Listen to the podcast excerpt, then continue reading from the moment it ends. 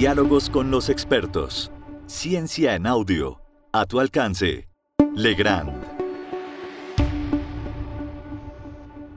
Con respecto a la hipertensión arterial, es muy importante saber cómo se hace el diagnóstico de la misma. En su práctica clínica, ¿qué guía de práctica clínica usa más para poder diagnosticar la hipertensión arterial y por qué? Con respecto a la pregunta de qué guía de hipertensión arterial es la que más uso yo en mi práctica clínica diaria, yo debo decir que, repitiendo, la hipertensión arterial es el principal factor de riesgo cardiovascular y por tanto uno debe ser y debe tratar de ser lo más simple posible en la clasificación y en la estratificación del riesgo del paciente.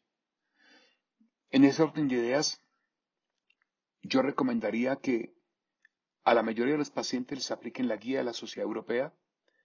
La Sociedad Europea permite tener en cuenta varios aspectos en su clasificación. La primera de ellas es un valor de presión arterial. La segunda es el compromiso de órgano blanco. Y el tercero es la estratificación del riesgo.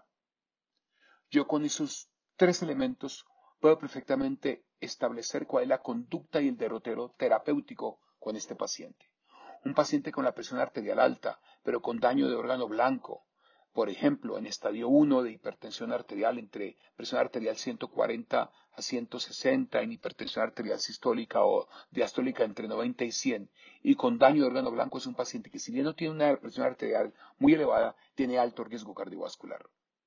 El tema de la clasificación americana es de que prácticamente empieza a haber una paranoia en encontrar hipertensos dentro del mundo aunque debo reconocer que es una cosa muy importante y positiva.